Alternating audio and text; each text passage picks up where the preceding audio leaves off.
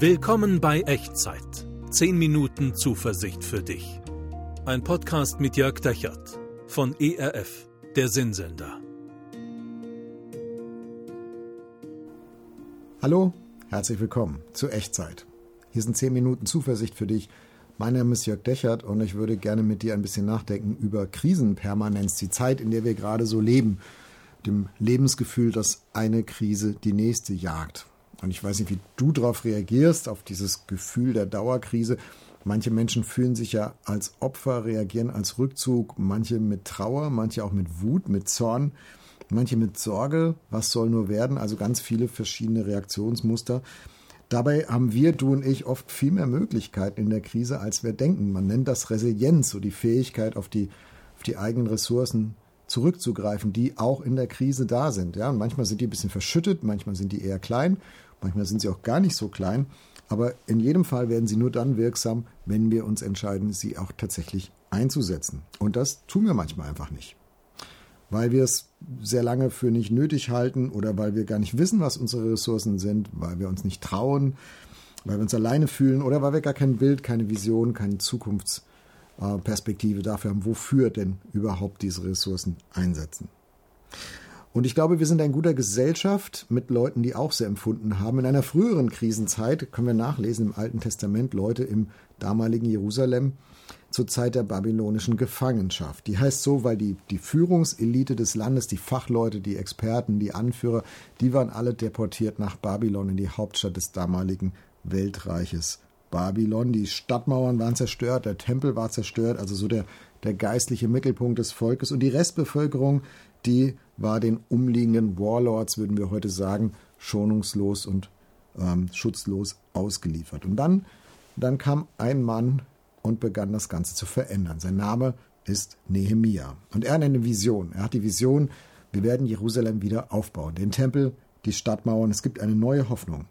In den letzten beiden Folgen von Echtzeit haben wir schon ein bisschen in seine Geschichte reingeschaut und heute gehen wir nochmal einen Schritt weiter und äh, begegnen seiner Herausforderung, womit soll er denn eigentlich denen Hoffnung machen, die hoffnungslos sind, die sich als Opfer der Umstände fühlen und was können wir heute von ihm und von dieser Zeit lernen. Also was hilft dir und mir, unsere eigenen Ressourcen zu entdecken in der Krise, unsere Möglichkeiten für eine bessere Zukunft einzusetzen. Also ich lade dich ein, mit mir einzutauchen in die Geschichte von Nehemia und wir steigen ein, Altes Testament, Buch Nehemia, Kapitel 2. Nur zwei Verse heute, ab Vers 17. Ich lese sie dir vor. Ich, Nehemia, sprach zu dem Volk, ihr seht das Unglück, in dem wir sind dass Jerusalem wüst liegt und seine Tore mit Feuer verbrannt sind. Kommt, lass uns die Mauern Jerusalem wieder aufbauen, dass wir nicht weiter ein Gespött seien. Und ich sagte ihnen, wie gut die Hand meines Gottes über mir war und dazu auch die Worte des Königs, die er zu mir geredet hatte. Da haben wir in den letzten Echtzeitfolgen drüber geredet. Und sie, also das Volk, sie sprachen, auf, lasst uns bauen. Und sie stärkten ihre Hände zum guten Werk. Also stecken für mich gleich so ein paar Resilienzfaktoren drin. Dinge, die Nemia tut und sieht und benennt, um die Ressourcen zu heben, die da sind, auch in der Krise. Und das erste ist, Nehemia schaut hin. Schaut, sagt er, ihr seht das Unglück, in dem wir sind. Er benennt die Situation. Schonungslos, ohne Besserwisserei, ohne Sicherheitsabstand. Er sagt nicht, schaut, was in den Schlamassel an, in dem ihr seid, sondern er nimmt sich selber mit rein. Schaut das Unglück, in dem wir sind. Jerusalem liegt wüst. Ja, die Stadt ist zerstört, das ist wahr. Die Tore sind mit Feuer verbrannt. Ja, wir haben eine militärische Niederlage erlitten und haben uns davon bisher noch nicht erholt. Und er schaut in einer Schonungslosigkeit hin, die wir heute manchmal uns gar nicht so richtig getrauen. Vielleicht kennst du auch so Mutmacher, die so oberflächlich daherkommen, die sagen, ach, ist nicht so schlimm, haben andere auch schon erlebt, wird schon wieder, Kopf hoch. Kennst du diese Sätze? Und wenn ja, ermutigen die dich wirklich? Also mich meistens nicht. Das sind alles oberflächliche Mutmacher, die klingen gut, aber die helfen keinem. Weil sie diesen wichtigen Step, diesen wichtigen Schritt überspringen, genau hinzuschauen und das Unglück, die Niederlage, die Krise anzuerkennen und als das zu beschreiben, was sie ist. Und vielleicht bist du auch jemand, der so selber sich versucht, Mut zu machen und Mut zuzusprechen und du merkst, ja, ich überspringe das auch und ich versuche mir oberflächlich irgendwie äh, Halt zu geben und mir selbst Rückenwind zu geben, sagen, das schaffst du schon.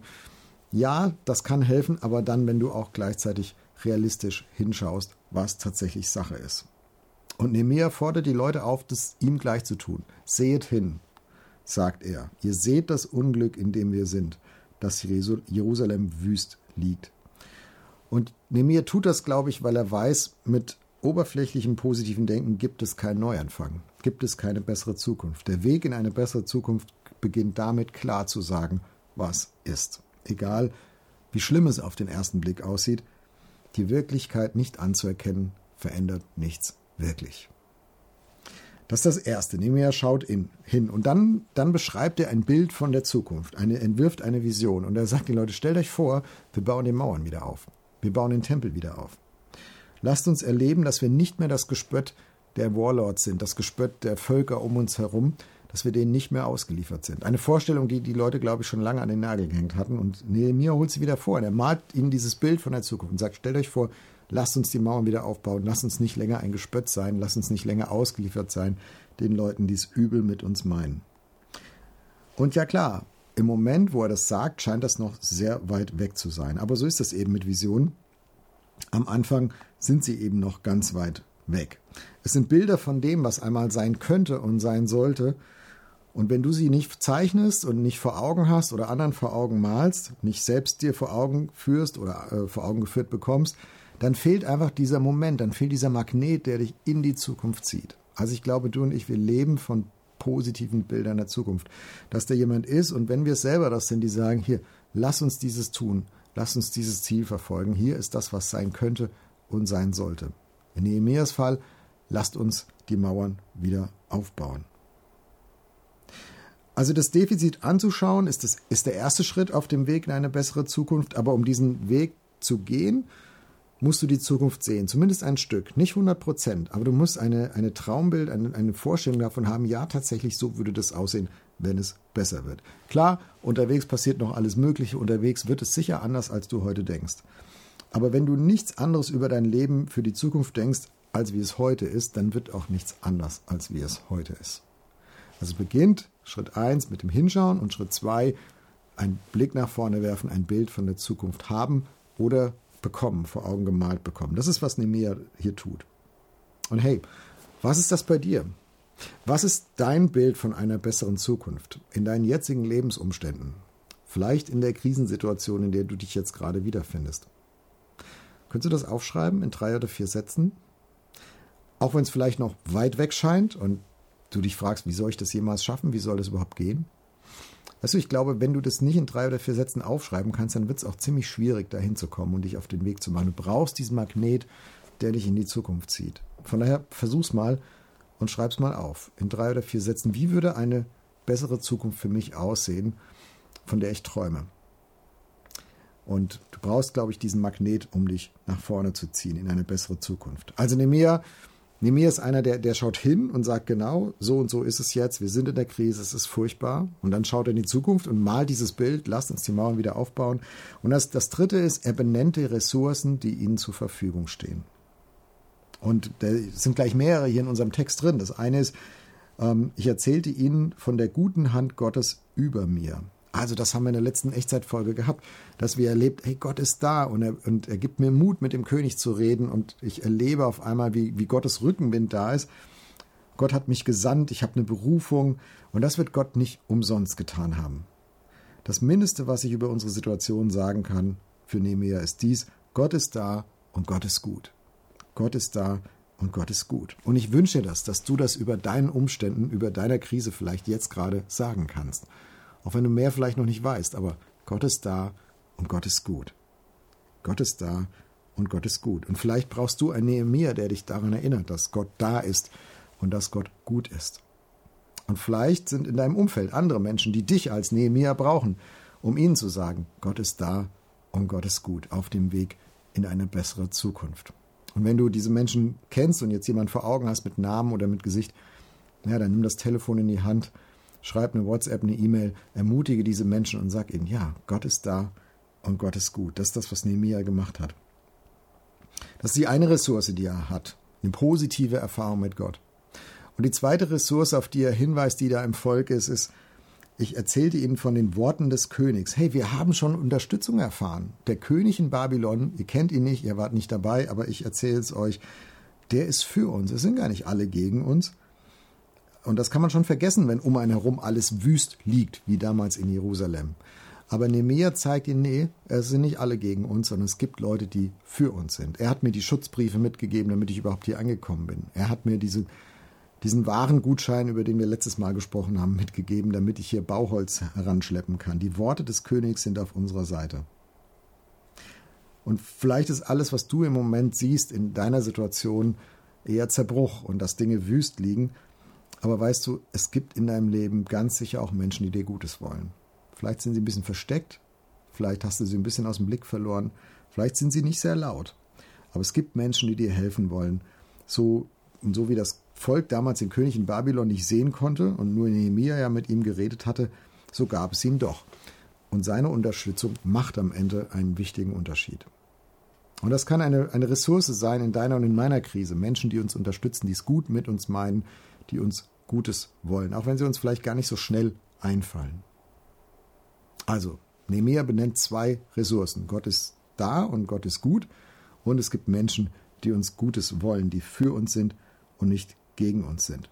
Und dieses Ressourcenbenennen ist total wichtig, um nicht zum Opfer zu werden, um vom, sozusagen vom Opfer den Schritt zu gehen zum Aktiven, zu dem oder zu der, die etwas tut, die anpackt und die vorwärts kommt und merkt, hey, ich bin nicht alleine. Es gibt nicht nur mich und die widrigen Umstände, sondern da ist ein Gott, der es gut mit mir meint und da sind Leute, die mich unterstützen wollen. Und wenn du das klar hast, dann kommst du an den Punkt einer Entscheidung. Und da sind wir jetzt und da war auch Nemia jetzt. Und dieser Punkt der Entscheidung ist wichtig. Ich glaube, der Weg in die Zukunft, der kann nur dann begangen werden, wenn du an diesem Punkt der Entscheidung ankommst und ihn dann überwindest und dann eine Entscheidung triffst. Bei Nehemiah war das so. Und sie sprachen, also das Volk, auf, lasst uns bauen. Und sie stärkten ihre Hände zum guten Werk. Da ist eine Entscheidung. Das Volk sagt, okay, Nehemiah, wenn das so ist, wie du sagst. Wenn da diese Ressourcen sind, ja, die Situation ist schwierig, ja, es gibt ein positives Bild von der Zukunft und ja, wir haben auch Ressourcen. Gott ist da, es gibt Menschen, die uns Gutes wollen. Dann treffen wir hier und jetzt eine Entscheidung, nämlich auf, lasst uns bauen. Auf, wir packen es an, wir gehen diesen Weg in eine bessere Zukunft. Und dann heißt es weiter, sie stärkten ihre Hände zum guten Werk. So ein schönes Lutherdeutsch. Das sind dieselben Hände, die vorher noch so hilflos, äh, die sie hilflos in die Luft geschlagen haben, gesagt, was sollen wir machen? Und es ist alles so schwierig und wir sind in der Krise. Dieselben Hände nehmen sie jetzt und sie, sie stärken sie. Das heißt, sie setzen sie für was anderes ein, für was Neues ein, für einen Weg in eine bessere Zukunft. Und diese Stärke kommt nicht von außen, sondern sie kommt von innen, weil sie auf die Ressourcen geschaut haben, die sie in sich tragen und die im Volk da war, auch wenn sie vielleicht ganz klein war. Da war jemand wie Nehemiah, der hat ihnen geholfen, realistisch hinzuschauen, der hat ihnen geholfen, ein positives Bild von der Zukunft zu bekommen und der hat ihnen gezeigt, was die Ressourcen sind, die auf ihrer Seite sind. Und dann haben sie sich entschieden und haben gesagt, let's do it. Wir packen es an, wir fangen an, lasst uns bauen. Und meine Frage an dich, so gegen Ende dieser Echtzeitfolge ist, wo stehst du auf diesem Weg in eine bessere Zukunft? Was ist für dich als nächstes wichtig? Es ist wichtig, erstmal hinzuschauen und die Krise anzuerkennen und zu sagen, ja, genau, es ist, es steht schlecht, es ist furchtbar, es ist schlimm, ich gucke da mal hin, ich traue mich, das so in der ganzen Breite anzuerkennen. Und das ist vielleicht der zweite Schritt, dass du, ähm, dass du ein Bild zeichnest und bekommst von dem, was da sein könnte und sein sollte, eine positive Zukunft und diese drei, vier Sätze mal für dich aufschreibst. Und das ist das Dritte, dass du erkennst, was für Ressourcen auf deiner Seite sind, äh, dass Gott da ist und Gott gut ist oder dass es Menschen gibt, die dir Positives wollen, die dir Gutes wollen, die dich unterstützen wollen, auch wenn du die vielleicht gar nicht so siehst oder aus dem Blick äh, verloren hast. Oder ist viertens dieser Punkt der Entscheidung dran für dich? Hey, lass uns bauen. Let's do it. Wir gehen jetzt Schritt für Schritt nach vorne, nach all dem, äh, was wir im Schritt 1, 2, 3 auch gesehen haben, was ich da erlebt habe. Also ich weiß nicht, wo du bist auf diesem Weg, aber ich würde gern beten, dass du den nächsten Schritt gehen kannst. Auf dem Weg in eine bessere Zukunft. Und wenn du magst, dann bete gern mit mir und kling dich in Gedanken ein in die Worte, die du mich sprechen hörst und mach so zu deinem eigenen Gebet. Wir beten. Gott, danke, dass du ein Gott bist, der Zukunft will für mich. Danke, dass du ein Gott bist, der mir einen Weg öffnet. Und du weißt, wie weit ich auf diesem Weg schon vorwärts gekommen bin, wofür ich bereit bin und wo ich jetzt stehe. Bitte hilf mir hinzuschauen und realistisch zu sehen, was Sache ist. Bitte hilf mir zu erkennen, was in der Zukunft Positives sein könnte, sein sollte. Gib mir ein, ein positives Bild von meiner Zukunft. Bitte zeig mir, wer du für mich bist und wer andere Menschen für mich sind, wo Ressourcen sind, auf die ich zurückgreifen kann, wer alles für mich ist. Und dann hilf mir, mich zu entscheiden, loszugehen. Gib mir Mut dazu, den einen nächsten Schritt zu finden und zu gehen. Danke, dass du das gerne machst. Amen. Also nimm das mit als Ermutigung in deine vielleicht Krisenzeit jetzt gerade hinein. Wie sehr du dich auch als Opfer der Umstände fühlst, es gibt einen Weg in eine bessere Zukunft und du hast Ressourcen, die du dazu und dafür einsetzen kannst. Und auf diesem Weg für deinen nächsten Schritt würde ich dir gerne Gottes Segen zusprechen und mitgeben. Der Herr segne dich und behüte dich. Der Herr lasse sein Angesicht leuchten über dir und sei dir gnädig. Der Herr erhebe sein Angesicht auf dich und schenke und erhalte dir seinen Frieden. Amen. Das war Echtzeit. Zehn Minuten Zuversicht für dich. Ein Podcast mit Jörg Dechert von ERF, der Sinnsender.